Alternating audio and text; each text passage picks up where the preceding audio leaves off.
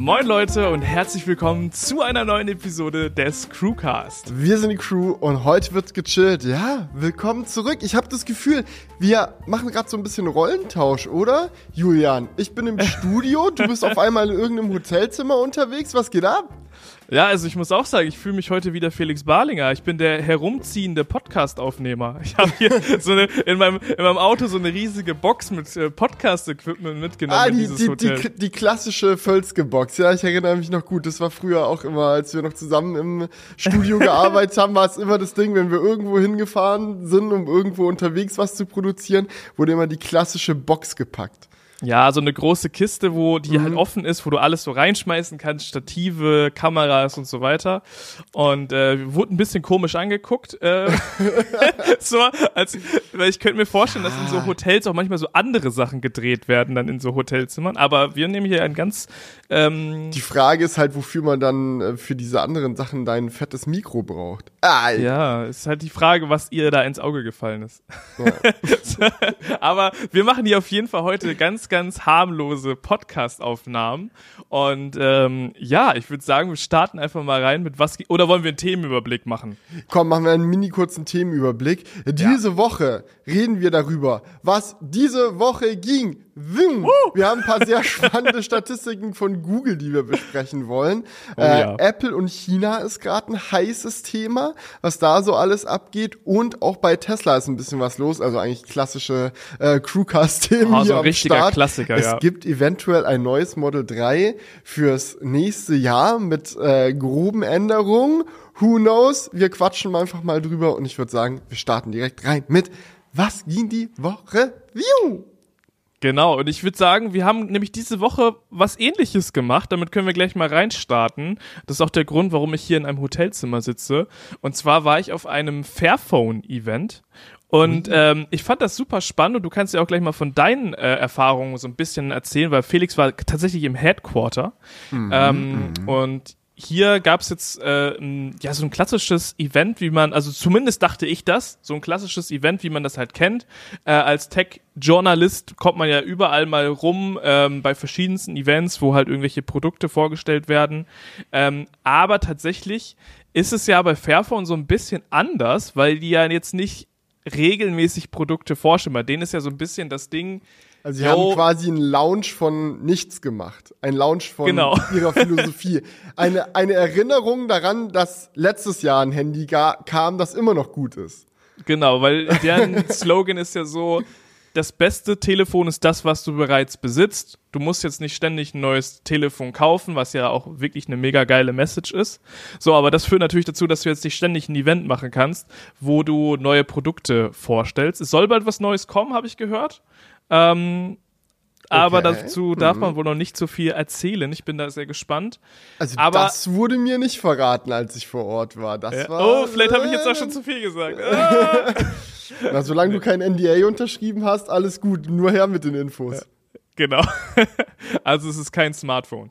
Äh, so viel kann ich Ah. sagen.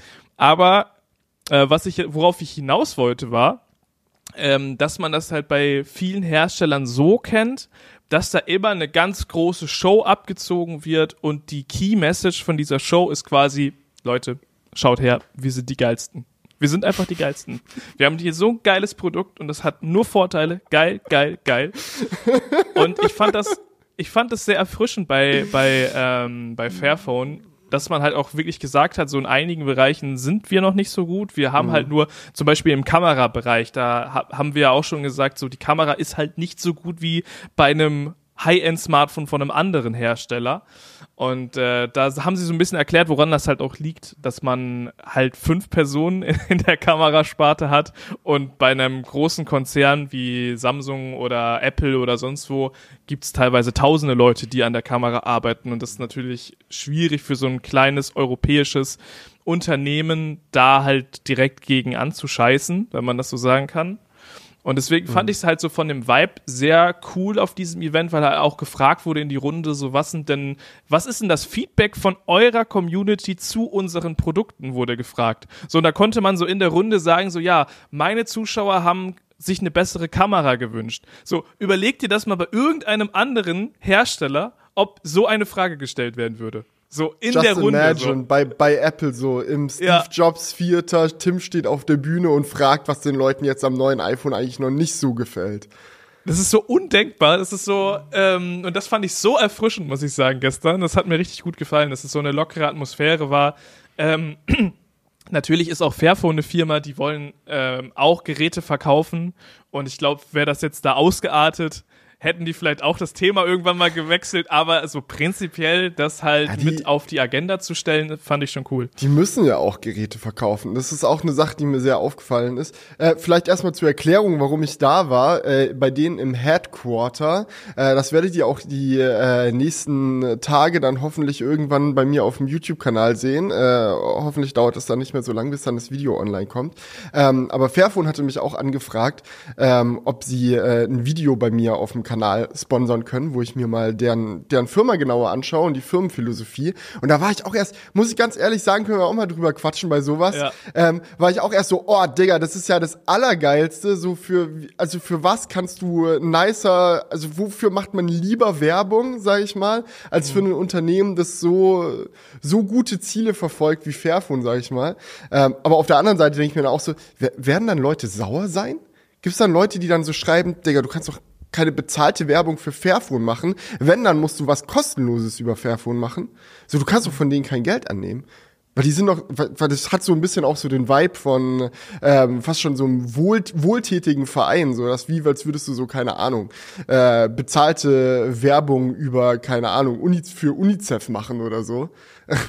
Aber auf der anderen Seite habe ich Also mir auch ganz so so gedacht, ist es nicht. Digga, ganz so ist es natürlich nicht und da wollte ich auch gleich drauf zu sprechen kommen. Aber da wollte ich ein- einmal, wollte ich einmal trotzdem kurz hier im Crewcast angesprochen haben, weil ich da mir echt drüber Gedanken gemacht habe, so was mache ich da jetzt, so wie, wie, wie will ich mit dem Thema umgehen. Aber dann dachte ich mir so, okay, lol, ich kann jetzt irgendwie ein äh, Placement für keine Ahnung Insta 360 oder sonst irgendwen machen, wo so ganz klar ist, okay, das ist halt eine kapitalistische Firma, da steht im, im, im Vordergrund Geld zu verdienen, so ist ja eh klar, so wie bei den bei den meisten Firmen so und dann regt sich niemand auf. So, und also warum sollte es bei Fairphone nicht auch gehen? Und dann waren wir halt bei denen zu, zu Besuch im, im Office und haben mal so geschaut, dass wir so ein bisschen tiefer reinfühlen. Was, was tutet bei dir? Was geht ab? Was geht ab? Notfallalarm, Tesla, nationwide. Nationwide? There's no danger. Ist no, der, also mein Tesla macht gerade keinen Notfallalarm. Ah, nee, gar nicht Tesla. Sorry, ich habe es komplett falsch gelesen. Test Alert.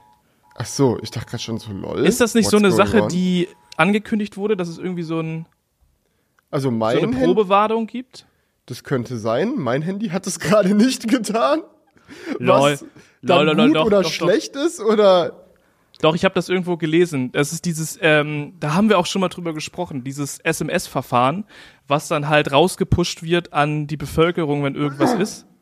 Also zum Beispiel, es ist ein Erdbeben oder so. Ja, ja, ich weiß. Und, Und- es, wir haben ja letztes Jahr auch so ein, schon so einen Testtag Lol. gehabt, wo das versucht wurde zu testen und es dann an ganz vielen Stellen nicht geklappt hat, weswegen jetzt dieses Jahr dieser Test wiederholt wird. Aber mein Handy hat gerade gar nichts gemacht. Also das Ja, ist aber stand ganz dick Probewarnung. kein, Also kein, kein Wir gutes können einfach Zeichen, weitermachen. I guess. Also ich habe auch keinen Anruf, keine Nachricht, nichts. Ist okay, passt eh. ist, Naja. ja, ich weiß ja nicht, vielleicht kommt das gleich noch bei dir. Weißt du, Ist wir so, sind ja. ja, jetzt auch in unterschiedlichen Städten, so. Das ist ja. Ja, das kann natürlich auch sein, aber wenn jetzt irgendwie so nationalweites irgendwie äh, Erdbeben oder whatever irgendwie wäre, dann ähm, ja, wäre ich jetzt in dem Fall nicht gewarnt worden. Naja, egal, steckst, du jetzt schau.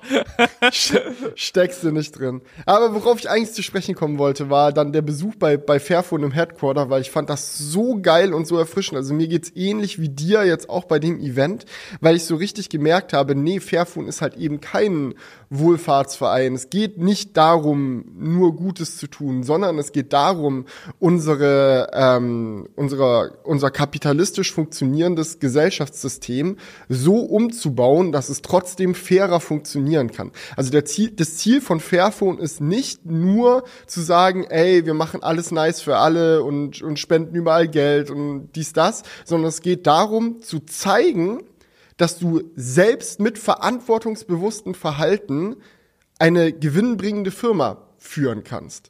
Die ein Arbeitsplatz ist für ganz viele Leute, die dort ihren Lebensunterhalt verdienen, die nicht jeden Tag zur Arbeit kommen, weil sie sagen, ja, ich bin so ein guter Mensch, ich möchte jetzt was für Arbeitsbedingungen in der ganzen Welt tun und das mache ich alles ganz freiwillig und ansonsten, keine Ahnung, schlafe ich irgendwo beim Kumpel auf der Matratze, sondern es geht darum, halt einen, einen Firmenkonstrukt aufzubauen, das funktioniert wie eine normale Firma, aber ohne ein Arschloch zu sein gegenüber der Umwelt und auch ohne ein Arschloch zu sein, gegenüber den ganzen Arbeitern, die irgendwie in der, in der Supply Chain da mit drin sitzen, die Bauteile für die Smartphones fertigen, die Smartphones selbst fertigen und so weiter und so fort. Und das fand ich halt so mega spannend bei denen, weil die halt auch sagen, ey, wenn wir es nicht schaffen zu zeigen, dass es geht, dass du, dass du eine gewinnbringende Firma führen kannst mit guten Werten, die du gleichzeitig verfolgst, wie sollen wir es dann schaffen, den Rest der Industrie dazu zu inspirieren, unseren Fußstapfen zu folgen, sozusagen. Also wie wollen wir Apple, Samsung, die großen Player dazu bringen, verantwortungsbewusster zu handeln, wenn die Message ist, ja, ja, das kannst du schon machen, aber nur, wenn du auf Gewinne verzichtest. Nur, wenn du quasi ein, ein Wohlfahrtsverein bist. Und das fand ich halt so mega cool bei denen, dass es an allen Ecken und Enden durchgekommen ist, dass die halt einfach wirklich versuchen, so alle Konstrukte, die irgendwie in so einer Firma ablaufen, so was äh, die, die Entwicklung von dem Handy angeht, was das Marketing von dem Handy angeht, was ähm, die, die ganzen Umweltaspekt von dem Handy angeht, das Recycling und so weiter und so fort, dass du das alles so gestaltest, dass es sinnvoll funktioniert, dass es nachhaltig funktioniert, aber trotzdem auch wirtschaftlich sein kann. Und das, das finde ich super cool bei denen. Ja, auf jeden Fall. Und also deswegen es ist halt kein Wohlfahrtsverein. Also sie wollen auch profitabel sein. Ähm, und das müssen sie ja auch irgendwo, weil ich meine, die sind ja auch davon abhängig, dass ihre Smartphones irgendwo gebaut werden. Die, die müssen auch da die äh, Leute bezahlen, die die Smartphones bauen. Ähm, und dementsprechend ist das schon, also generell einfach mega ein schwieriges Unterfangen, was vor denen steht. Ne? Es gibt so viele große Konzerne, die das seit Jahrzehnten machen, ähm, Mobiltelefone bauen und dann da hier mal äh, als Startup angefangen in Amsterdam ähm, da äh, loszulegen und mhm. das mit den ganz großen Tech-Konzernen aufzunehmen, ist halt wirklich schwierig. Das ähm, Witzige ist, am Anfang war ja Fairphone nicht mal ein eigener Smartphone-Hersteller, sondern ja. eine Gruppierung quasi aus Leuten, die halt gesagt haben, ey, wir müssen mal gucken, was wir in der Industrie irgendwie bewegen ja, können, um die fairer zu machen. Und dann ist denen halt in den ersten Jahren, in denen sie halt aktiv waren und versucht haben, Dinge zu machen, ist denen bewusst geworden, ey, yo, wenn wir wirklich was bewegen wollen, müssen wir mit gutem Beispiel vorangehen, müssen wir beweisen, dass es geht und haben dann halt angefangen, diese Handys zu entwickeln. Und das ist halt auch das Geile, so klar, wenn du irgendwie ein Smartphone bauen willst, du kannst nicht ab Tag eins das perfekt faire und nachhaltige Gerät bauen. Weil einfach die ganze Industrie so nicht aufgebaut ist. Die Chip-Hersteller, ja. so die Zulieferer, so das ist alles so, der Status quo war das ist alles unfair und scheiße. Und wenn du da halt Veränderungen bringen willst, musst du halt reingehen, irgendwo anfangen mit dem, wie es ist. Und dann kannst du von Generation zu Generation, so mit jedem weiteren Schritt, den du machst, dich mehr in die richtige Richtung bewegen, weil du halt quasi nach dem Prinzip Learning by Doing so siehst, was schief läuft, wenn du versuchst, ein Smartphone zu bauen und dann halt auch erst realisieren kannst, ey, an welchen Ecken und Enden können wir eigentlich die Stellschrauben ziehen, um einen positiven Effekt zu haben. Ja, vor allem, wenn du so eine kleine Firma bist, dann musst du aber auch überhaupt die Power haben, dass jemand sich für dich verändert, weil das ist ja das, was passieren muss. Ähm, die brauchen gewisse Rohstoffe, die braucht ein Smartphone nur mal, sonst funktioniert es nicht. Und wenn äh, man da jetzt zu einem Zulieferer von, bei einer Minenfirma oder sonst was hingeht und sagt, so ja, macht das jetzt bitte mal fair, dann kaufen wir euch das ab, dann sagen die so, ist uns ja, doch egal, ihr seid voll die kleine Firma, dann verkaufen wir es halt an, an Apple oder sonst was. Und ähm, wie viele Einheiten wollt ihr? 18? Okay, passt eh, scheiß drauf. Ja, wir genau, haben, hier also, einen, haben hier einen Vertrag über 5 Millionen Geräte von anderem Hersteller, so ja. arbeiten wir lieber mit dem. Ja, obwohl man ja auch dazu sagen muss, dass Apple da in die Richtung auch schon viel macht und ähm, es, glaube ich, einfach cool ja. ist, wenn Fairphone es auch schafft, dass andere den Druck bekommen, da auch mehr drauf äh, zu achten. Und ich glaube, das passiert auch schon. Also man sieht das, dass einige Hersteller mehr Software-Updates ankündigen, was halt auch wichtig für die Langlebigkeit ist. Bei Samsung mhm. zum Beispiel gibt's jetzt dieses Fünf-Jahres-Versprechen, das ist auch relativ neu. Es gibt ähm, ein Fünf-Jahres-Versprechen jetzt bei Samsung? Ja, Software-Updates, genau. Also Ah. bei den meisten Interesting, das habe ich noch gar nicht es mitbekommen. Gut, dass du es sagst. Ich schreibe mir das direkt mal in mein Skript rein. so, ja. Weil ich glaube, das sind auch so die Sachen, wo ich dann mit denen viel drüber geredet habe und wo es dann auch in meinem Video, glaube ich, viel äh, drum Mhm. gehen wird, ist einfach so die ganzen Hintergründe.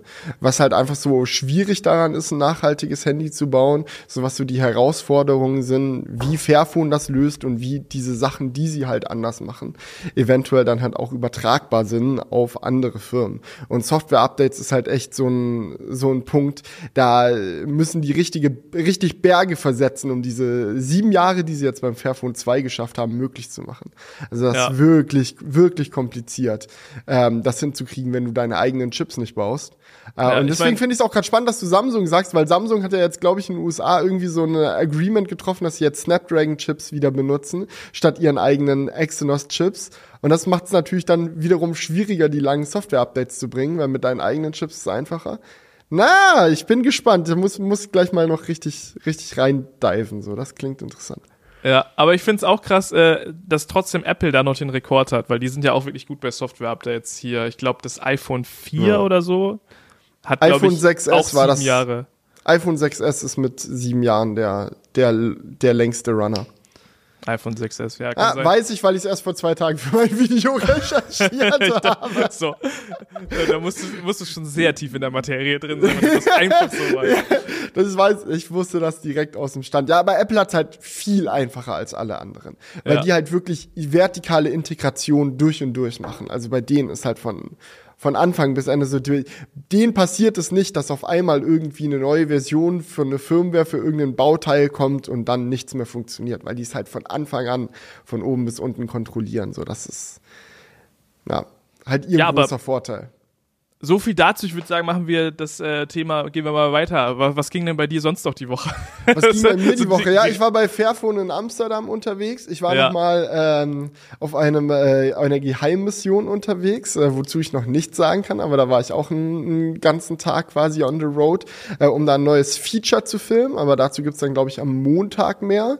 Also da will ich jetzt mal noch gar nicht so viel sagen. Und ja, ansonsten, das war so meine Woche. Ich war unterwegs, habe an dem, an dem Fairphone-Video gearbeitet, war, habe an dem Geheimvideo gearbeitet und An ansonsten, ja, Geheimvideos arbeiten ist immer gut. ja, waren mit Zan. Äh, Grüße gehen an der Stelle auch raus, unser Crewcast-Cutter. Der hatte Geburtstag letzte Woche. Da waren wir auch gemeinsam auf dem Weihnachtsmarkt und haben eine Runde gefeiert. Schön. Ja. Hatte dir zumindest auf.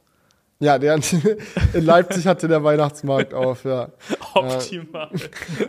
Und ich muss sagen, äh, eine Sache, das gehört zwar nicht in was ging die Woche, aber ich weiß nicht, wo es sonst reinpasst. Ich muss dir ganz ehrlich sagen, Julian, ich bin so hyped, so unendlich hyped auf Avatar 2. Weil jetzt die, nein, wirklich, Ja, doch, ich auch, ich auch. weil jetzt die äh, internationalen Kinopremieren waren, wo halt so Filmjournalisten und so allen möglichen Leuten aus der Filmbranche dann jetzt erstmal der Film präsentiert wird, bevor er jetzt halt in die Kinos geht.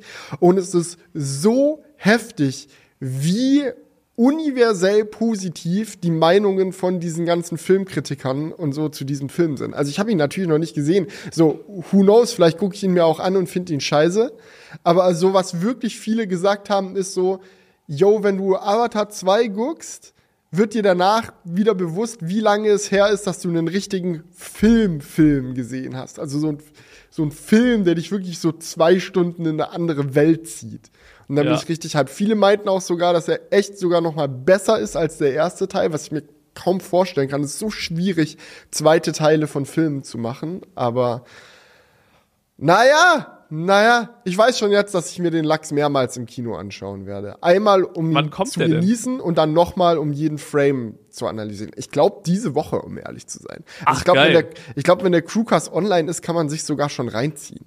Aber das weiß ich jetzt auch nicht genau. Ich muss mal diese Woche gucken, wo ich mir noch Tickets getten kann.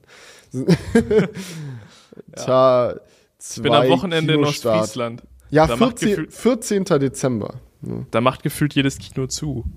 Ja. Sad. Nee, nächste Woche Mittwoch ist der. Ist. Geil. Ja, dann, dann bin ich auch schon wieder zurück. Ja. Also zumindest in meiner Heimatstadt. Das Ja. hatten wir auch schon drüber. Und ansonsten, was ging die Woche? Einen kleinen Teaser kann ich noch einbauen. Warte mal ganz kurz. Oh, jetzt ist Felix gerade weg. Ich glaube, er holt irgendwas. Ich, ich hole gespannt, irgendwas er mich holt. das zeigen. Ähm, das ist jetzt auch das allererste Mal, dass ich das, dass ich das zeige. Uh, Wisst Trommelwirbel! ihr, ich, will- ich will es jetzt Ich nicht umdrehen. nicht. Ich glaube, auf der anderen Seite sie, sieht man sonst wichtige Informationen. Aber das hier ist ein, ein grünes? Blatt Papier. Das ist, ah, warte, Oh. oh, ich weiß, jetzt weiß ich's. ja, Ein, ein Fahrzeugschein. Ja. Der wurde, ist mir heute zugekommen. Das ist das, der, der Fahrzeugschein von meinem neuen Auto. Ich bin richtig, richtig aufgeregt. Ich will noch nicht mehr verraten. Also Felix das, fährt das ab jetzt wieder dann, Verbrenner. So, nein, nein, nein, so, so, so ist es nicht. Aber, es, aber man kann es jetzt offiziell verkünden. Ähm, die Zeit von meinem Model 3 geht zu Ende. Und dann wird ein neues Kapitel aufgeschlagen. Und ich bin einfach, ich bin einfach sehr excited, aber mehr dazu dann bei gegebener Stunde, würde ich sagen. Oh, jetzt, jetzt fangen ganz wilde Spekulationen an. Ihr könnt ja gerne mal spekulieren in den Kommentaren. Vielleicht können wir da nächste Woche ein bisschen drauf eingehen und dann gucken wir mal. Vielleicht, Ja. vielleicht im nächsten Crewcast gibt Felix eine, einen weiteren Tipp und dann tasten wir uns so ran. Jeden Crewcast gibt so einen kleinen Tipp. und Felix denkt sich so, äh, nein. das soll geheim bleiben. Das werde ich, das werde ich mir dann bei gegebener Stunde überlegen, Okay, wann da weitere Infos rauskommen. Aber das ist jetzt erstmal das. Jetzt muss ich mich um Zulassung und Versicherung und so kümmern und dann kriege ich hoffentlich dieses Jahr, eventuell Anfang nächsten Jahres dann dieses Fahrzeug ausgeliefert. Mega gut. Ja, ansonsten lass uns mal zu unseren Themen rüberjumpen, oder? Ja, let's go. Let's, Let's go. go, Wollen wir mit den. Google-Statistiken? Ja, anfangen? auf jeden Fall. Also bei Let's Google, Leute, gibt es jedes. Jahr so Statistiken. Ähm, Year of Search oder Year in Search heißt es.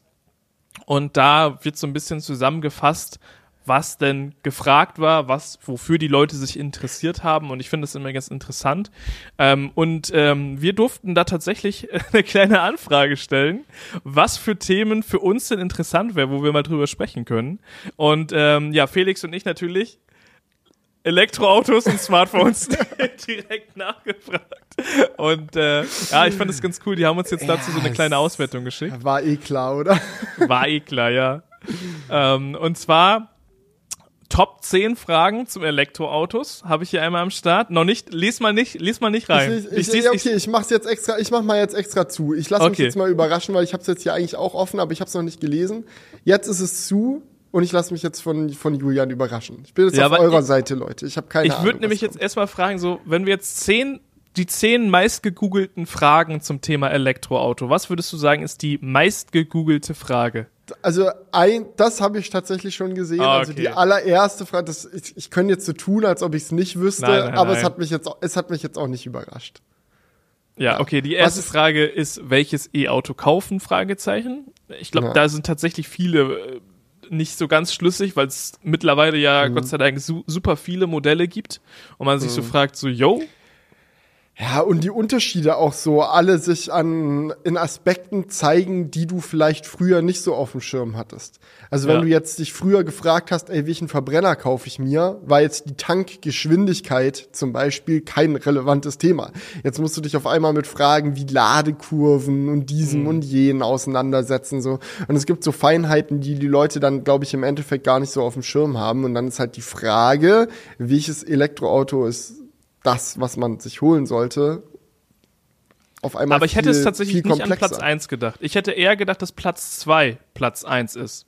Okay, jetzt, okay, was ist Platz zwei? Jetzt, ich rate, jetzt weiß ich es nicht mehr. Ja, ich okay, würde dann- sagen, ähm, sind E-Autos gut für die Umwelt?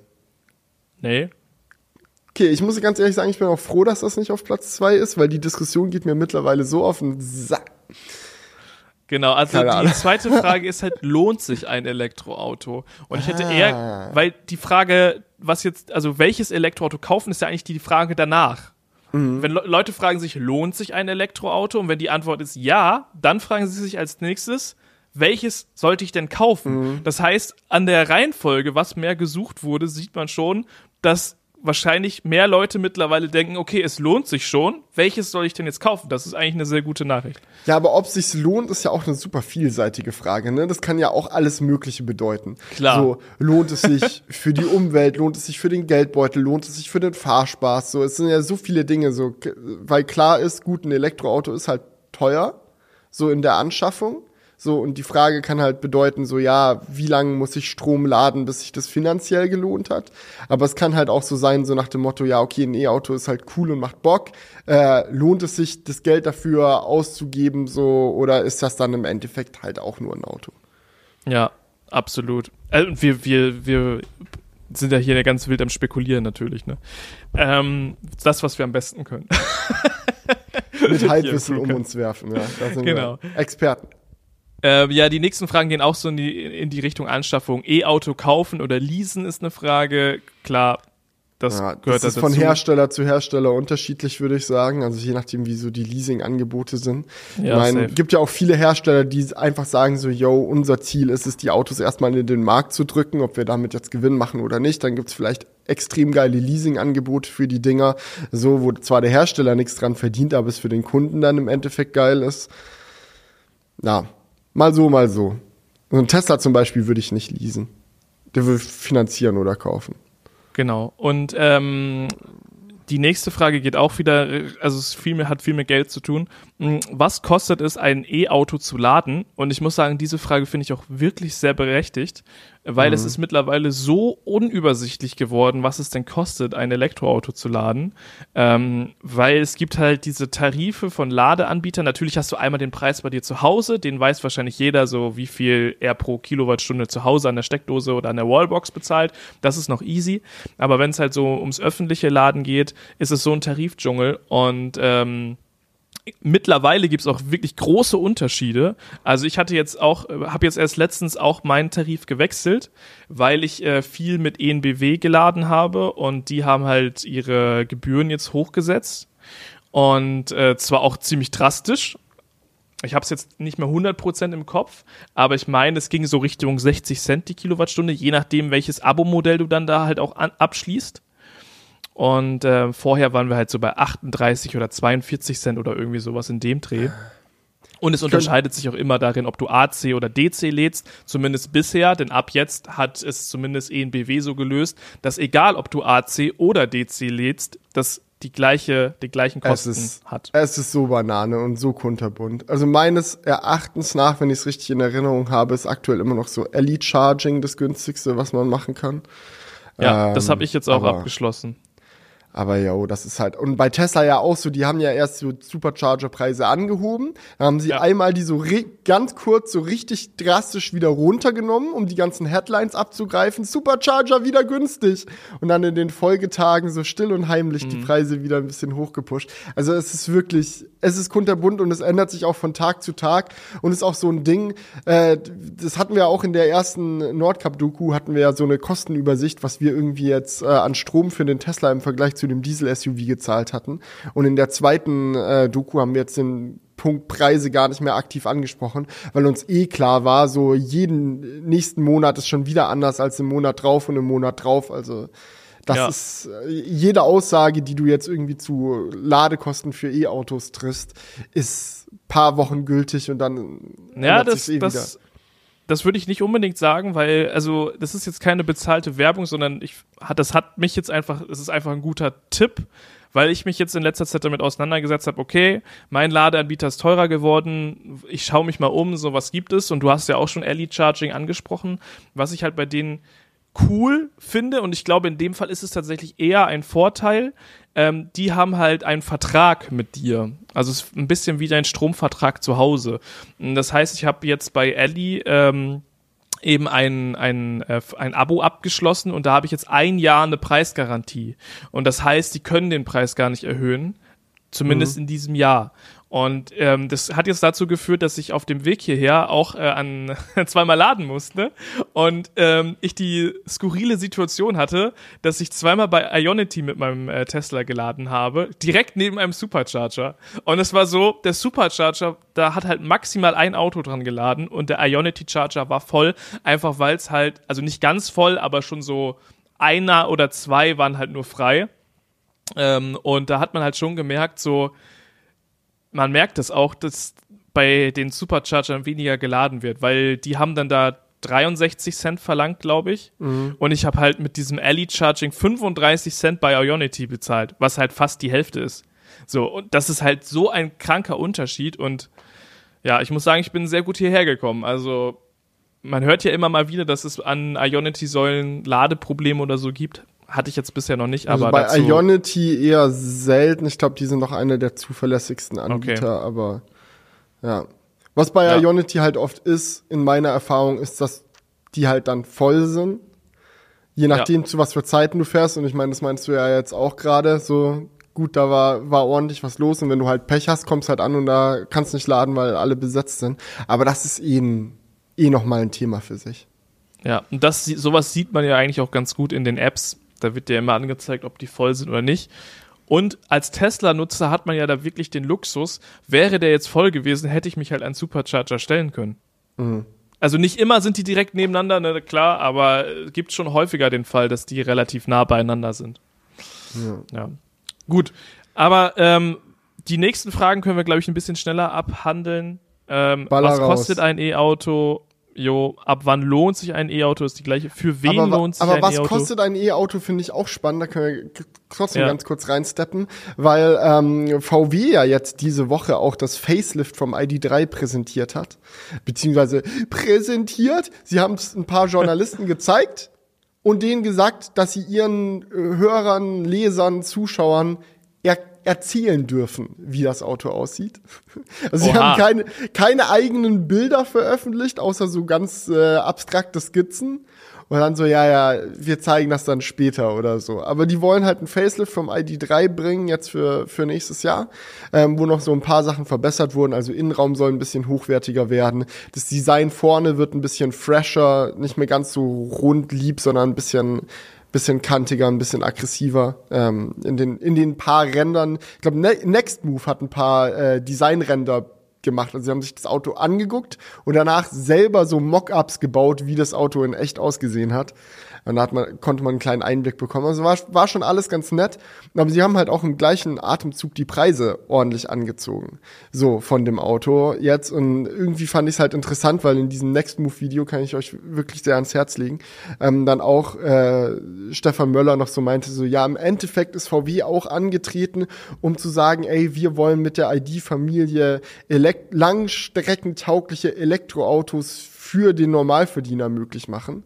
So, und jetzt sind wir an einem Punkt, wo ein neuer ID3 wieder bei 46.000 Euro oder so losgeht. Und das, das kann es halt nicht sein. Also das ist, ja. Ja. Schade, schade die Entwicklung an, an der Front gerade. Aber es ja, geht ja bei allen Elektroautoherstellern so. Also Tesla ist jetzt auch nicht günstiger. Also nie, niemand ist wirklich. Ich meine, die sind auch Ich glaub's 10.000 Euro teurer geworden. Über die letzten, ich weiß nicht, wann genau das war, aber ist bestimmt ungefähr ein Jahr her. Ja. Jetzt stelle man sich mal vor, die werden jetzt, würden jetzt, die Regierung würde jetzt aufhören, das komplett zu fördern, so, und es gibt so gar keine Förderung mehr für E-Autos, dann wäre es halt, sind, wir, wären wir jetzt aktuell wieder an einem Punkt, wo man wirtschaftlich gesehen sagen kann, ja, es ist schwierig zu sagen, natürlich sollte dein nächstes Auto ein Elektroauto sein. Ja. Es ist gerade sowieso alles ziemlich schwierig, auch wenn man sich jetzt einen Verbrenner kauft. Du weißt ja auch nicht, wie der Benzinpreis noch schwanken wird in, in, Zukunft. Geht der noch hoch oder nicht?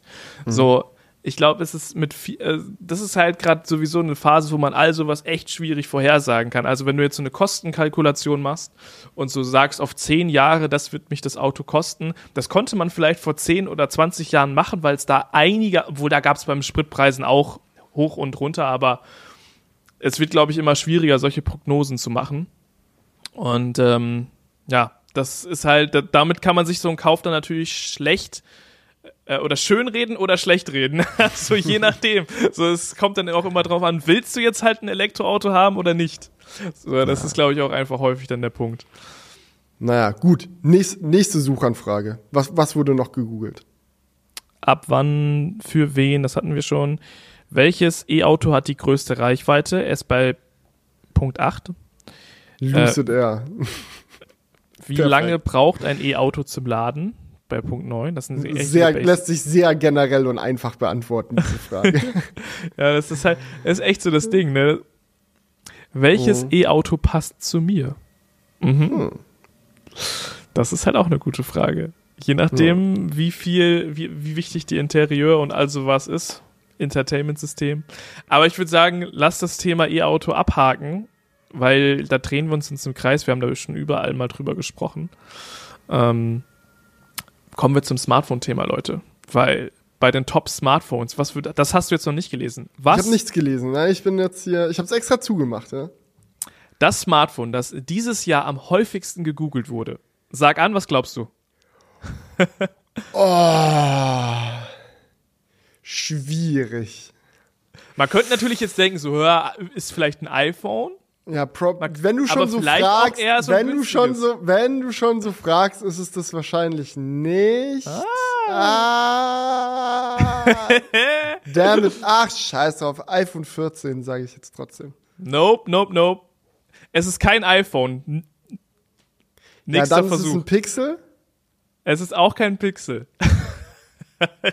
Aber was für ein Smartphone? Ja, das, das Problem ist halt, die meisten anderen Geräte, es ist halt so gestreut, also so Google und Apple sind so die einzigen, die so ein richtig, so richtig saubere Generation irgendwie machen. So wenn du dir Samsung anguckst, kommen so viele verschiedene Geräte raus. Xiaomi, Oppo, Huawei, whatever. Es sind immer so 10 Milliarden verschiedene Geräte, so dass dann schwierig ist zu sagen, so ja, war es jetzt das Galaxy S irgendwas oder was? Keine Ahnung. Hau einfach raus. Also, Trommelwirbel, das meistgesuchte Smartphone 2022 ist das Samsung Galaxy S22. Wow. Okay, damit hätte ich echt nicht gerechnet, aber Respekt aber, an der Stelle. Ja, man muss halt sagen, ich glaube, das hat auch hier was damit zu tun, wann es rausgekommen ist. Es ist nämlich Anfang des Jahres rausgekommen, das heißt, es hatte viel clever, mehr Zeit, ja, ja, dass Leute true. danach suchen konnten. Das iPhone 14 ist ja erst jetzt Ende des ja. oder im Herbst rausgekommen. True. Aber ich glaube, beim iPhone suchen auch mehr Leute nach Gerüchten und so ein Kram. Aber vielleicht ist es auch nur meine Sicht aus der Nerd-Bubble. So, aber es hat wahrscheinlich ja nicht dafür gereicht, dass es dann trotzdem noch ja. mehr Suchanfragen als das S22 okay. dabei zustande gekommen sind. Aber iPhone 14 wäre auf Platz 2. Was würdest du sagen? Auf Platz 3? Da Pixel. Pixel, ja. Pixel ist richtig. Pixel 7. Also man sieht auch immer, die günstigeren Varianten der Smartphones werden mehr gesucht. Das günstigere iPhone günstig. iPhone 14, das günstigere S22, das ganz normale und auch das äh, Pixel 7. Dann ja, halt, die ne? Frage ist halt, ob Leute, die sich fürs S22 Ultra oder iPhone 14 Pro oder Pixel 7 Pro interessieren, ob die dann auch jedes Mal Pro dazuschreiben, wenn sie danach suchen. Weil oft, also ich weiß Frage. nicht, ich weiß nicht, wie es dir geht, aber wenn ich nach irgendwas suche, so wenn ich jetzt zum Beispiel auf die Seite von Samsung möchte, so um mir die S, das S22 Lineup anzugucken, würde ich halt auch nicht jedes Mal Ultra dazu schreiben, weil ich weiß so, ja, okay, ich komme dann eh auf die Seite. Das stimmt spare ich, spar ich mir den Tippweg. Aber nichtsdestotrotz glaube ich auch, dass die günstigeren Varianten auch immer noch wahrscheinlich mehr verkauft werden als die teureren. Ja, bei Apple scheint es ja nicht so der Fall zu sein. Also die haben ja auch echt Probleme bei den äh, Lieferzeiten mit den Pro-Geräten, weil dieses Jahr wirklich das Interesse bei den, an den Pro-Dingern sehr viel höher sein soll, als ja, äh, sie erwartet haben. Das liegt ja auch daran, dass sie das iPhone 14 kaum angefasst haben. Ja, natürlich, also, ja natürlich, natürlich, aber ja. trotzdem äh, jetzt bezogen auf die Suchanfragen so. Also mich wundert das nicht, dass die Leute sich für das Pro dann in dem Fall mehr interessieren, aber ja. Absolut.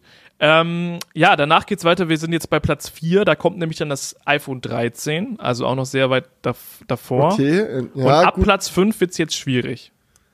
Ja, das also, brauchst du mich nicht fragen. Das kannst du einfach eigentlich ja, einmal runterrattern. So was soll ich sagen? So irgendein Fo okay. Die, was mich interessiert, ist, ob irgendwo in der Liste noch ein Foldable vorkommt. Ja, das kommt, kommt es. Was würdest du okay. sagen, an welchem Platz? Welches Foldable? Z Flip, sage ich. Ja, ist das, das ist eigentlich relativ klar dass es das Flip 4 ist. Ja, aber warum ist es relativ klar so? Find, Weil das am beliebtesten ist. Aber es ist schon spannend, dass das so äh, dass das so beliebt ist, dieses Gerät, oder? Also das ist schon, dass dieser dieser Plan Absolut, von Samsung ja. so aufgeht, dass sie gesagt haben, so wir haben jetzt halt Foldables sind ja per Definition so als neue Produktkategorie. Ist ja klar, dass die da bei Pros anfangen. So und das äh, Z Fold so, das ist ja auch ein Gerät, das auf Pros ausgelegt ist und hatte ja die ganzen Generationen mit. Und das Flip war dann so das erste, wo sie gesagt haben, ja, das vermarkten wir jetzt mal mehr so als Lifestyle-Produkt. Und dass das direkt aufgegangen ist, der Plan, finde ich schon, finde ich schon krass. Ja gut, direkt ist es nicht aufgegangen. Ne? Das ist ja schon die vierte Generation.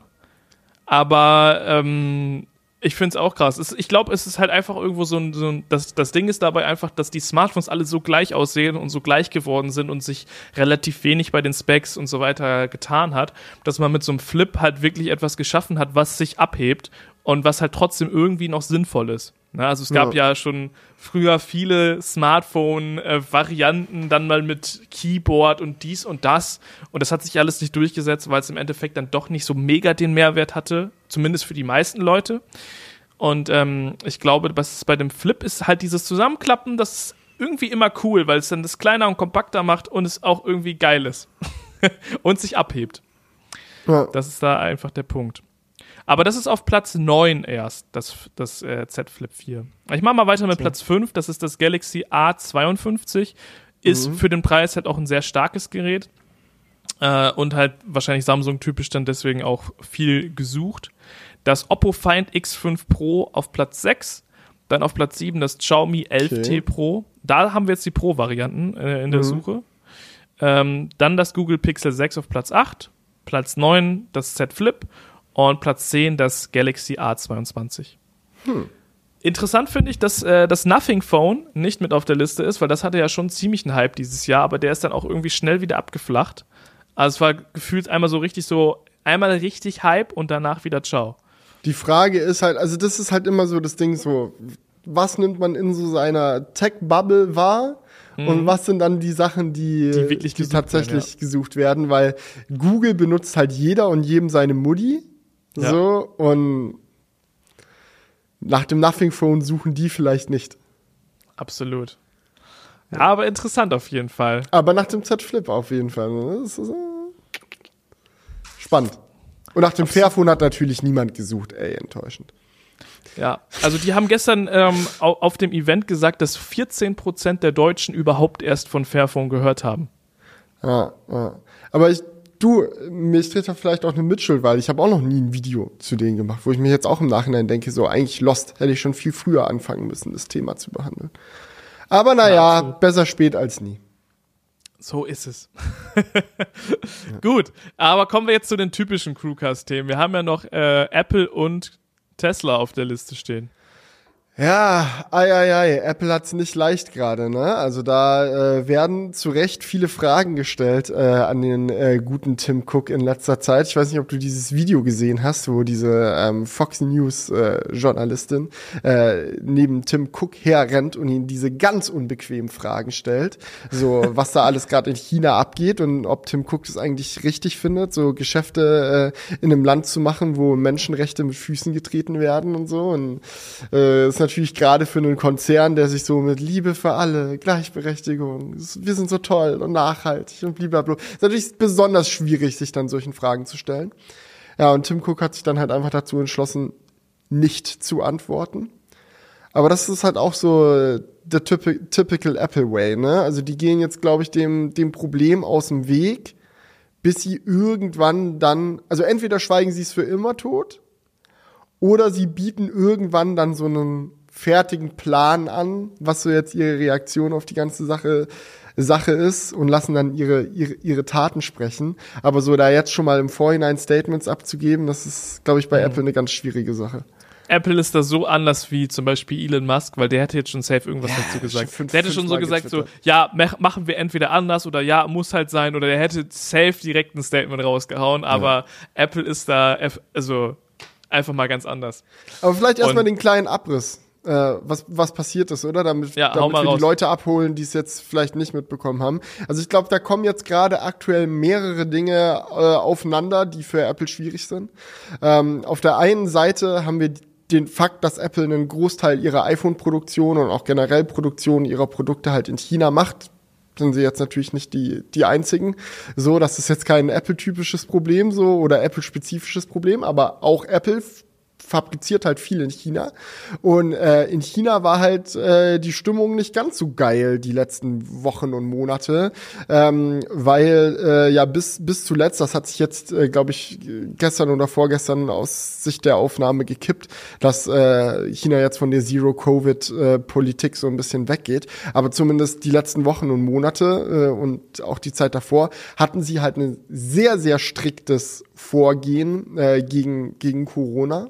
So und sehr, sehr harte Regeln, mit denen sie versucht haben, weitere Ausbrüche des Coronavirus ähm, unter, unter Verschluss zu halten. Und das hat halt auch teilweise beinhaltet, Leute in ihren äh, Wohnungen quasi einzusperren, die nicht rausgehen zu lassen.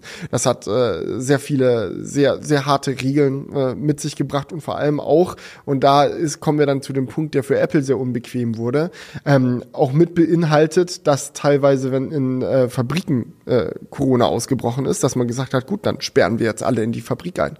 So, niemand darf mehr raus und solange irgendwie auch nur ein einziger Corona-Fall in dieser Fabrik irgendwie am Start ist, ähm, dürfen, äh, darf niemand da raus, alle müssen, müssen weiterarbeiten und dürfen dann erst gehen, wenn jeder einmal quasi Corona hatte und sich wieder, äh, wieder gesund geworden ist. Und das ist halt, also das ja. halt menschenrechtlich ist das sehr schwierig. So, wenn dein, wenn die Regierung dich an deinem Arbeitsplatz einsperrt und sagt so, ja, ist ja eh nett, dass ihr jetzt alle eine tödliche Krankheit bekommt, so, aber bitte weiterarbeiten, bis es vorbei ist. Ja, ja. das ist halt echt krass. Und äh, zudem gab es jetzt ja auch noch viel, ähm, da hatten wir auch schon drüber gesprochen, in Richtung mit den Daten, wie ja, das, Apple das hängt halt alles zusammen, ne? chinesischen ne? Regierung umgeht. Das hängt halt ja. alles zusammen, weil die, die Leute dann halt äh, angefangen haben zu protestieren. Also ist ja logisch, so wenn du in deiner Fabrik eingesperrt äh, wirst und die Regierung sagt, nee, bau mal bitte weiter iPhones und nerv jetzt nicht. So, dann steigen dir die Leute halt irgendwann auf den Zaun, literally, und sind dann halt auch auf den Zaun des Fabrikgebäudes geklettert, über den Zaun rüber, rauf auf die Straße, viele Proteste und wie man es halt von China erwarten kann, ähm, wurden dann Großteile der Proteste dann halt auch gewaltsam niedergeschlagen, so nach dem Motto, ja, wollen wir jetzt hier nicht, so jetzt nerv nicht rum, wir haben gesagt, das ist jetzt die Regel, jetzt haltet euch dran. Ähm, und das Problem in China ist halt auch, dass äh, viele der Kommunikationsmedien äh, halt von der Regierung auch kontrolliert werden. Also du kannst ja so WeChat und dieses und jenes, das ist ja da sage ich mal nicht die privateste Art und Weise zu kommunizieren und dann haben halt viele, die halt dort protestiert haben, angefangen Systeme wie AirDrop zu nutzen, um sich untereinander auszutauschen, um Demonstrationen zu organisieren und halt gegen die Regierung vorzugehen und ihre, ihre Menschenrechte zu verteidigen. Weil man dann halt sagt, so ja gut, AirDrop ist halt Gerät zu Gerät, das ist verschlüsselt, so da kann die Regierung nicht reinschauen. Und wenn ich jetzt in meiner Notizen-App oder so eine Nachricht schreibe, screenshotte und per AirDrop jemandem schicke, so das, die haben da keinen Zugriff drauf und haben halt darüber die Proteste organisiert. Und das hat der Regierung halt gar nicht geschmeckt. So, und dann haben die halt so, also jetzt kommen wir langsam so in den spekulativen Bereich, so, aber es, es scheint sehr so gewesen zu sein und es sieht sehr danach aus, dass ähm, die Regierung dann halt Apple drum gebeten hat, so, yo, könnt ihr mal AirDrop ein bisschen Ne? Also das, das ist es nicht. Und Apple daraufhin eine Veränderung bei AirDrop nur für chinesische iPhones eingeführt hat. Also äh, den Rest der Welt hat das noch nicht betroffen. Ähm, aber die haben dann halt äh, dieses, dieses Feature äh, beschränkt, dass du AirDrop von allen Leuten empfangen kannst. Also du kannst ja bei AirDrop immer einstellen, so AirDrop von niemandem empfangen, nur von Kontakten empfangen oder von jedem empfangen. Und diese für von jedem empfangen Funktion wurde jetzt so umgebaut, dass sie sich alle zehn Minuten automatisch wieder deaktiviert. Das heißt, wenn du jetzt auf so einer Demonstration bist oder so und du möchtest AirDrop als Kommunikationsmöglichkeit nutzen, musst du dir quasi alle zehn Minuten einen Timer stellen, um deinen AirDrop wieder zu aktivieren, weil Apple halt immer sagt, so, machen wir wieder aus, machen wir wieder aus, machen wir wieder aus. Und ja, das gab halt Kritik, wa? Ja, und das, die Begründung war dann, das äh, ist akkuschonend, oder? Nee, die, die Begründung, Begründung, war, die, die Begründung dafür, das war so eines der wenigen Dinge, zu denen Apple Statements rausgegeben hat, war, ja, ähm, Privacy Feature. So, du kannst ja nicht einfach von jedem Airdrop Airdrops bekommen. So, wo mhm. kommen wir denn dahin? Ähm, das äh, muss aus Sicherheitsgründen und diesem und jenem dann deaktiviert werden nach einer Zeit. Nicht, dass du da ständig also, rumläufst und die Leute dir Air Airdrops machen und das, das wird jetzt auch als Sicherheitsupdate für die restliche Welt äh, kommen. Also wir in Europa und Amerika, also wir, die, die User da werden auch in Genuss dieser tollen 10 Minuten Restriktion kommen. Das wollte ich nämlich gerade sagen, so Privacy Feature nur für China oder oder oder. Ja, das ist halt die, daran merkt man halt, dass ein bisschen Bullshit ist, weil welchen Grund sollte es geben, dass sie sowas nur in China erstmal droppen. das ist schon mysteriös. Und Apple hat halt in den letzten äh, Monaten äh, sowieso viele Beispiele dafür geliefert, wie sie sich den Regeln der chinesischen Regierung beugen, die ja äh, mit generell mit vielen Sachen da restriktiver umgehen. Also es gibt Apps, die aus dem App Store geflogen sind, schon zu Zeiten der Hongkong-Proteste. Es gibt so äh, viele Dinge, die du äh, zum Beispiel nicht auf deine iPads gravieren lassen darfst. So äh, Teile, die in Taiwan gefertigt werden für Apple-Produkte, haben dann nicht draufstehen Made in Taiwan, sondern Made in China in Klammern Taiwan, so was natürlich ganz schwierig ist, weil Taiwan halt nicht China ist und China so die einzigen sind, die äh, aber behaupten, dass Taiwan China wäre und äh, man da mit Fug und Recht auch Angst davor haben kann, dass sie da innerhalb der nächsten Jahre irgendwann mal äh, gewaltsam einmarschieren werden, um sich den Lachs zu snacken. Ja, alles sehr, sehr schwierig und ähm, bringt Apple natürlich in, in Erklärungsnot, weil die Fragen auf einmal groß sind und man sich so denkt, so, yo, klar, Apple macht viel Cash in China, aber ist es das wert? Also muss man so seine, bei seinen Werten zurückstecken? Ja.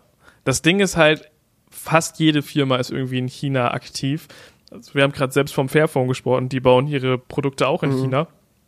So, mhm. aber bei Apple kommt halt nochmal dazu, dass sie halt einfach die, der größte Player sind, am meisten Wohlstand und äh, am meisten Cash-Reserven haben mhm. ähm, und am ehesten, glaube ich, oder am meisten Einfluss auch darauf haben, wie es dort zugeht. Ne? Also man sieht das ja gerade an sowas wie AirDrop, dass, dass viele Leute die Geräte dort nutzen und Apple dementsprechend dort auch einen Einfluss hätte ähm, und da wirklich was bewirken könnte. Ähm, ja, und sie natürlich auch eine Plattform bieten. Viele Hersteller, die bauen da ihr Produkt aber Apple baut da ihr Produkt und hat zudem die Plattform, ähm, dass viele Leute das halt in ihrem Alltag in China benutzen. Ähm, was das dann halt bei Apple dann nochmal kritischer macht. Oder wo man, das, weswegen man da auch dann nochmal genauer draufschauen sollte. Was nicht heißt, dass man bei anderen Firmen nicht draufschauen sollte, aber ich glaube, bei Apple ist da einfach nochmal mhm. ähm, der Stellenwert etwas krasser, was die da für einen ja. Impact haben. Und das, das Herstellen ist ja immer das eine, so, und dann die Plattform für das Land zu haben, ist nochmal das andere. Ähm, ich glaube, niemand, also, es ist ein bisschen utopisch jetzt auch von Apple so zu, zu erwarten, dass sie jetzt morgen bekannt geben, ja, wir stellen alle unsere Tätigkeiten in China ein, wir gehen komplett raus, alle Apple Stores werden abgerissen, alle Angestellten, die wir in China haben, werden fristlos entlassen, wir ziehen uns da jetzt raus, das war's, war's jetzt. Und Tim Cook hat in der Vergangenheit auch schon häufiger, wenn er gefragt wurde, yo, wie, wie sieht's aus mit China, so bevor jetzt diese ganzen Kontroversen losgebrochen sind, ähm, hat er dann auch immer gesagt, so ja, im Endeffekt so unsere Philosophie ist, man kann Änderungen nur von innen quasi bewirken. Aber ich sag mal so, es gibt schon auch schon einige andere Firmen, die das probiert haben. Google hat ja zum Beispiel auch mal eine Zeit gehabt, wo sie ein Projekt hatten, wo sie eine Suchmaschine für China anbieten wollten. Mit derselben Philosophie, so ja, wenn wir uns da rein sneaken und so ein bisschen an die Regeln vor Ort halten, aber so unsere eigenen Werte da auch mit rein schmuggeln, so, dann können wir vielleicht von innen Veränderungen bewirken. Aber Zeit und Zeit hat halt immer wieder gezeigt, dass es sehr viel schwieriger ist, als es klingt diese Veränderung dann mit sich zu bringen. Und es ist jetzt einfach interessant, mal zu sehen, was sie machen. Ähm, also freche Fragen äh, oder schwierige Fragen von Journalisten beantworten scheint zumindest nicht Tims aktuelle Strategie zu sein. Die werden totgeschwiegen.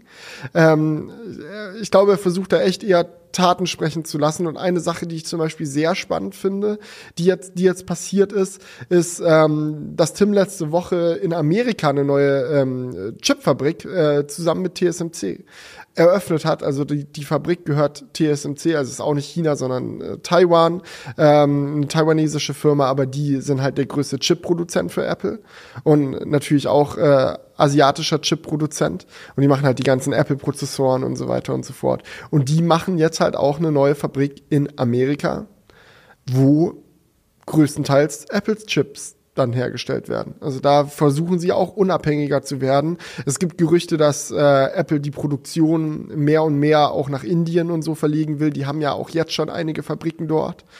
Aber ja, das sind, das sind alles Sachen, die gehen nicht von heute auf morgen und da muss man jetzt einfach mal die nächsten Jahre so ein bisschen beobachten, wie Apple sich verhält und was passiert.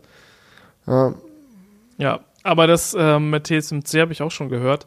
Und das macht, glaube ich, extrem viel Sinn.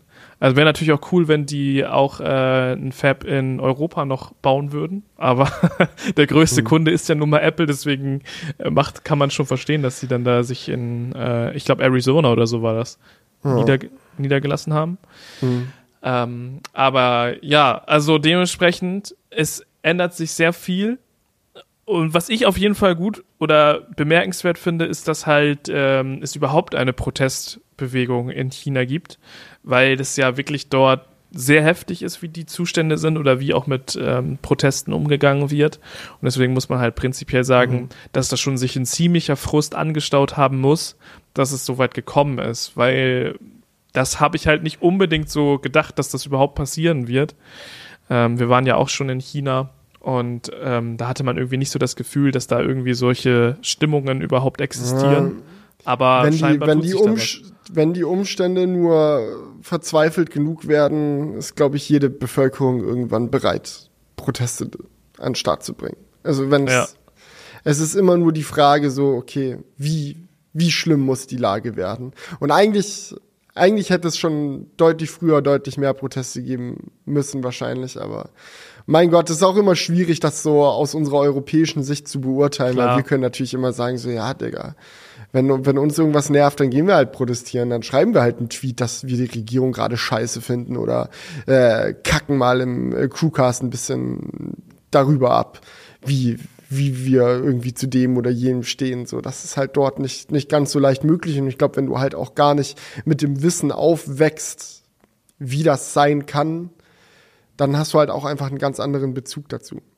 Aber naja, schauen wir einfach mal, wie sich das weiterentwickelt. Ich bin sehr, sehr gespannt. Ähm, we'll see. We'll see. Definitiv.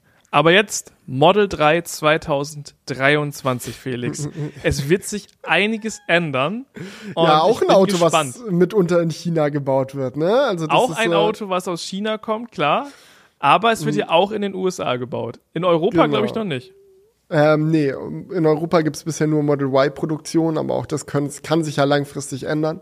Ähm, ja. ja. Model 3, was gibt's dazu zu sagen? Ähm, die letzte Woche und die letzten Wochen, kann man fast schon meinen, ähm, sind immer mehr und mehr Gerüchte dazu aufgekommen, dass äh, Tesla für nächstes Jahr äh, das Model 3 mal in Angriff nehmen möchte, um da äh, einiges umzustrukturieren. Das sind natürlich dann direkt immer die, die Gerüchte und Diskussionen groß. Gibt's ein Facelift? Gibt's ein neues Design? Kommt das, das neue Model 3? Aber wenn man sich mit Tesla auseinandersetzt, weiß man so, es gibt selten diese ganz großen Generationssprünge. Ja. Meistens sind es so die internen Sachen, die da ich irgendwie dann umstrukturiert werden. Und gerade bei Model Y hat ja Tesla viel geändert, um das äh, Auto mit weniger Produktionsschritten, weniger Einzelteilen und so weiter und so fort zu, zu bauen. Stichwort Gigapress. Ähm, mhm. Und das ist bei Model glaube, 3 bisher noch nicht der Fall. Und das, das, das, das werden die jetzt wahrscheinlich ändern. Ich glaube, sie wollen die Kuh einfach etwas mehr melken. Kann man das sagen? Die werden da, glaube ich, einiges vereinheitlichen in den Produktionsstrukturen, um halt einfach eine größere Profitabilität zu haben. Obwohl, ich glaube, da haben wir auch schon drüber gesprochen, das Model 3, ja, oder war das das Model Y? Das Model 3 8000 Euro Profit schon abwirft. Ja, was halt sehr gut für ein Auto ist. Ich glaube, das ist der Durchschnittswert für alle Teslas insgesamt. Okay. Das ist der Durchschnittswert ähm, für alle Teslas, okay. Oder, ja. oder 9000 oder so. Ähm, aber es geht nicht beim Vereinfachen der Produktionsprozesse nicht nur darum, äh, die Produktion günstiger zu machen, sondern auch darum, die Produktion schneller zu machen. Also das, das, das ist ja so ein Ding im Endeffekt so. Ja, aber Zeit du, ist ja auch Geld im Endeffekt. Zeit, Zeit ist auch Geld, aber Zeit ist auch Marktanteil, Zeit ist auch ganz, ganz viele andere Dinge. Weil was bringt es dir, wenn ganz viele Leute dein Auto kaufen, aber du es ihnen nicht ausliefern kannst. Und Tesla ist ja immer noch an dem Punkt, wo sie jedes Auto ausliefern, was sie bauen.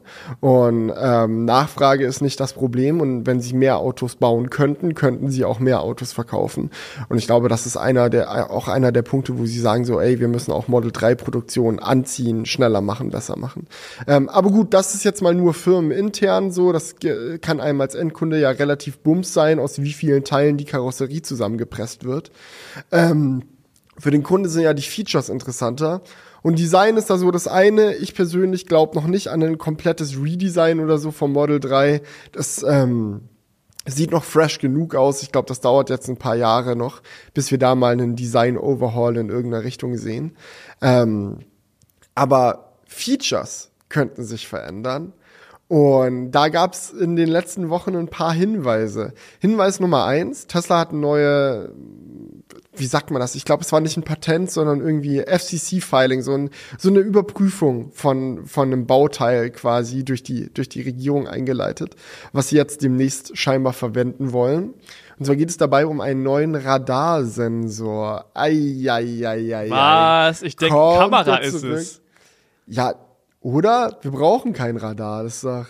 Also erst Vision bauen sie ihn only. aus, dann wird's auch bei, bei Fahrzeugen mit einem bestehenden Radarsensor deaktiviert und jetzt kommt er doch wieder rein? das ist jetzt halt die Frage, ne? Es gibt so ein, zwei Statements von Elon Musk aus der Vergangenheit, wo er meinte so, ja, Radar ist eh scheiße. Der einzige Grund, warum wir Radar wieder benutzen würden in der Zukunft wäre, wenn wir einen deutlich besseren Radar hätten mit höherer Auflösung. Vielleicht ist das genau dieser Radar, den sie entwickelt haben. Who knows? Aber es zeigt halt, alleine, dass sie da schon wieder dran sind, zeigt halt, dass sie auch nicht, dass sie sich auch nicht 100% sicher sind, was sie machen. Manchmal machen sie auch einfach Sachen, um sie zu machen. I, don't know. Radar, ja, war halt nicht so viel verfügbar. Haben wir gesagt, machen wir jetzt ein paar Jahre Vision Only und wenn wir wieder Radarsensoren irgendwie bauen können in höherer Stückzahl, dann kommen sie halt zurück. Ja, und das ist ja auch etwas, was das Auto wahrscheinlich dann tatsächlich teurer sogar in der Produktion macht. Mhm. Aber vielleicht können sie das durch andere Schritte wieder ähm, ausgleichen. Mhm. Aber gerade wenn sie den Prozess ver oder beschleunigen, ist das, glaube ich, schon etwas, was sich sehr in monetären Auswirkungen dann zeigen wird. Also, weil, wie Ja. schon gesagt, Zeit ist Geld und Produktion zu optimieren hat eigentlich immer den Grund, den Profit auch zu optimieren. Gut, andere Frage ist ja jetzt natürlich, ähm, oder andere Frage, falsch, falsch formuliert, eine andere Sache, die auch produziert ist. Äh, äh, mein Gehirn. Eine andere Sache, die auch passiert ist in der letzten Woche, war aber, dass ähm, Model 3s gesichtet wurden auf offener Straße, in Parkhäusern und sonst überall, die abgedeckt waren an der Front und am Heck. So, er hatte so quasi so, so schwarze Tücher, so schwarze Überzüge drüber, damit man nicht sehen kann, wie das Auto an der Stelle aussieht. Und Tesla macht damit scheinbar ein paar Tests. Das heißt, irgendetwas scheint sich in der Region vielleicht doch zu ändern. Und die Leute sind sich nicht so ganz einig darin, was da jetzt äh, genau abgeht. Aber es gibt ein Foto von ähm, einem einer Frontleuchte, einem Scheinwerfer von einem dieser abgedeckten Model 3s, auf dem es fast so aussieht, als ob der Scheinwerfer dahingehend überarbeitet wurde, dass sich jetzt auch im Scheinwerfer eine Kamera befindet. Im Scheinwerfer. Yes! Uh, Und- das könnte fürs Parken natürlich sehr geil sein. Äh, äh, Ah, das ist, äh, ja, ja, ja. Da sind wir jetzt natürlich an dem Punkt so. Tesla nimmt die Parksensoren raus aus den Autos.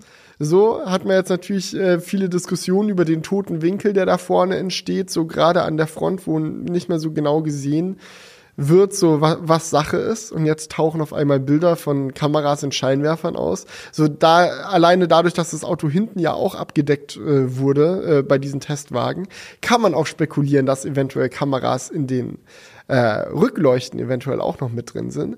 Sagen wir einfach mal, es gibt vier neue Kameras, ja, in jeder Ecke des Autos eine. Das wäre halt schon spannend. So, es könnte eine 360-Grad-Kamera ermöglichen.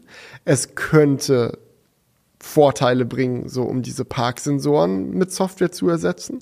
Und natürlich könnte es auch äh, Full Safe Driving und den Autopilot besser machen, wenn das Auto äh, an jeder Ecke von sich noch besser abschätzen kann, was da eigentlich passiert. Also wenn du in irgendwelche Lücken reinfährst, wenn du Überholvorgänge hast, lauter solche Sachen. So könnten diese zusätzlichen Kameras für mehr Sicht sorgen. Absolut. Also ich glaube, das macht sehr viel Sinn, weil die Kameras sind, also vor allem die Kamera nach vorne, die hat ja immer das Problem, dass sie nicht alles sehen kann, weil die Motorhaube so einen leichten toten Winkel dann da wirft. Ähm, ja, und dementsprechend ist es, glaube ich, schon sehr interessant. Auch, also mehr Kameras sind, glaube ich, gerade für ein System, was 100% auf Kameras beruht, ein Segen, oder? Gerade weil auch die jetzigen Kameras ja auch, äh, oder zumindest in der Vergangenheit, nicht so prickelnd waren. Ich meine, die wurden jetzt ja schon leicht verbessert. Also man merkt ja schon, dass Tesla da gerade irgendwas macht, Sie verbessern Mhm. die Kameras, die bisher existiert haben. Und das äh, kann natürlich dann auch bedeuten, dass sie vielleicht sogar den Schritt gehen und sagen, da kommen jetzt noch mehr Kameras rein. Ja, ich fand es auch interessant aus dem Aspekt heraus, dass halt die Kameras eventuell halt in ein Bauteil integriert werden, dass man verhältnismäßig leicht tauschen kann. Weil wenn man jetzt zum Beispiel davon ausgeht, yo, sie entwickeln halt den Autopilot und Full Self Driving weiter, so dass halt diese neuen Kameras, die jetzt in jeder Ecke des Fahrzeuges sind, auch mit benutzt werden dann könnte es ja auch dazu kommen, dass wenn FSD irgendwann verfügbar ist, dass Tesla dann so sagt so, yo, wenn dein Auto wirklich voll autonom Ah. fahren soll, braucht Ich es verstehe, halt ja. auch die neuen Kameras und so leuchten kannst du dann halt verhältnismäßig einfach nachrüsten. Klar ist eine neue Leuchte ein teures Bauteil, aber ich kann mir vorstellen, dass es trotzdem leichter ist, als jetzt zum Beispiel zu sagen, ja, wir müssen die ganze Front oder das ganze Heck umbauen, austauschen, Löcher reinbohren, dort irgendwie eine Kamera mit reinbringen, dies, das. Und Mit, mit der Integration einer Kamera in die Leuchten wäre das halt der Punkt, wo man sagt, ja gut, Scheinwerfer raus, neuer Scheinwerfer rein. Scheinwerfer Let's ist go. eh verkabelt. Wenn sie ganz clever sind, können sie eventuell den Kabelbaum an der Stelle auch weiter benutzen, um auch das Signal der Kamera mit an den Bordcomputer zu übertragen. Who knows? Ja? Vielleicht schlagen sie da wieder ein paar Fliegen mit einer Klappe. Und man muss ja auch dazu sagen, es ist bestimmt auch günstiger in der Produktion, das in dem in, in, der, in dem Scheinwerfer mit zu integrieren, weil sie eben auch ihre ganzen ähm, Bauteile für Türen, Kotflügel und so weiter nicht anfassen müssen. Wo, obwohl da natürlich auch die Frage ist, wie teuer das ist, so einen Scheinwerfer anzupassen. Aber ich könnte mir das halt gut vorstellen, dass es produktionstechnisch auch Sinn macht, gerade auch wegen den Kabeln, weil dort eh was hin verlegt wird und so weiter und man es dann einfach mitnutzen kann. Und es sind auch Bauteile, die zwischen Model 3 und Model Y gleich sind. Ne? Also wenn sie jetzt gesagt hätten, gut, wir bauen weitere Kameras ein, die kommen aber in die Stoßstange oder in die Kofferraumklappe oder so, musst du halt diese, diese Teile getrennt für Model 3 und Model Y produzieren. Und wenn dann jemand mit dem Model Y kommt und sagt, ich möchte das nachrüsten, oder jemand mit dem Model 3 kommt und sagt, er möchte das nachrüsten, es ist immer ein unterschiedlicher Prozess. Und Best Process is no process. Das ist ja, das ist ja Tesla-Philosophie. Und dann zu sagen, so ja, es ist halt ein und dasselbe Bauteil, der Model 3 slash Y Scheinwerfer oder Rückleuchte, die da getauscht werden muss. Dann ist das halt so, ja, fährst die Produktion von dem hoch und ganz egal, welches Auto da vor dir steht, um dieses neue Teil zu bekommen, it's the same. Clever. Ja, ich bin gespannt, aber das, das macht auf jeden Fall Sinn. Also es ist mal eine Tesla-News, wo wir sagen können, es macht wahrscheinlich Sinn. Und es ist nicht eine weitere Tesla-News in, in die Richtung, es wird wieder irgendetwas ausgebaut, was bisher eigentlich gut funktioniert hat. Ja, aber ansonsten war es das eigentlich mit den Tesla-News an der Stelle. Hast du noch irgendwas auf dem Herzen, Julian? Möchtest du noch, möchtest du noch was loswerden? Eigentlich nicht. Ich würde sagen, wir können zu den Kommentaren kommen. Vielleicht haben die noch was auf dem Herzen, was sie loswerden wollen. Wir haben keine Kommentare. Wir haben keine Kommentare. Ähm, ja, ich habe vorhin durchgeschaut, können wir auch mal kurz drüber quatschen. Ähm, Leute, wir, wir lieben es, die Kommentare mit in den Crewcast reinzunehmen. Wir lieben den Dialog dahinter, so es macht richtig Bock.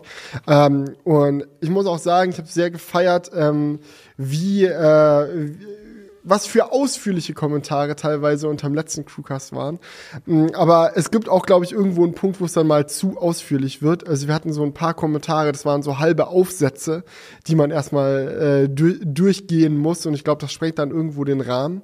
Ähm, von daher, wenn ihr Bock habt, Teil der Diskussion im Crewcast zu werden, wenn ihr Bock habt, dass wir auch in der nächsten Episode äh, über eure Gedanken mit quatschen, Haut einfach mal ein paar Hot Takes in die Kommentare. Haut einfach mal ein paar kurze, knackige Gedanken, Fragen oder sonst irgendwas. Klatscht es gerne einfach da rein. Und dann können wir das easy mit reinnehmen. Aber wenn, wenn jeder Kommentar dann erstmal so eine halbe äh, Vorlesestunde wird, wird's, glaube ich, dann sprengt das ein bisschen den Rahmen. Von daher, ähm. Haltet nicht, weil wir es nicht cool finden, sondern weil es halt einfach, äh, glaube ich, für den Flow im Podcast schwierig ist, wenn man Genau. jetzt wir, hier so. Und wir lesen das auch gerne so, also wir le- lesen grundsätzlich die Kommentare unter dem Crewcast. Also keine Sorge, wenn ihr jetzt da so einen Roman geschrieben habt, wir haben den nicht einfach ignoriert. Aber ja, kurz und Genau. knackig ist, glaube ich, für den Crewcast da ein bisschen besser geeignet. Ja, also es gibt immer so einen Punkt, da ist es dann einfach too much, auch wenn es, ich, ich feiere es aber auch manchmal so einen ausführlicheren Kommentar zu bekommen, aber es gibt natürlich auch ausführlich und ausführlich, ausführlich. Na, also es gibt ja dann immer diese Stufe, die dann nochmal einen draufsetzt. So.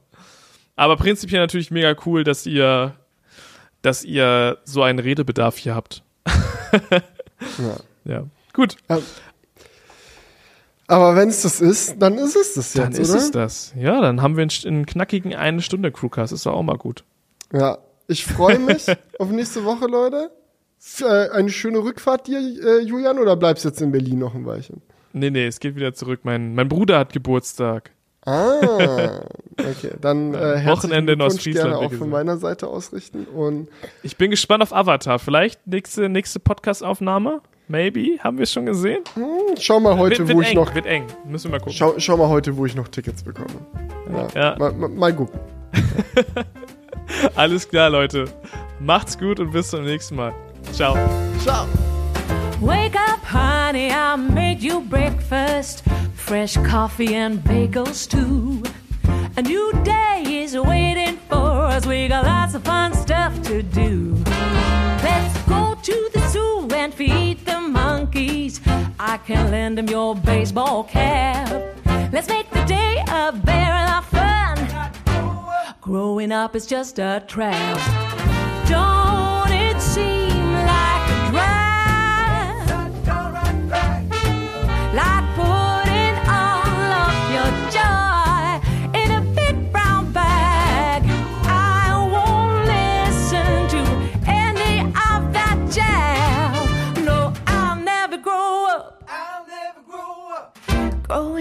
just a big fat trap. I take pride in never working a day. Can't see the use of it anyway. Who can think I'm such a load of crap? Growing up is just a trap.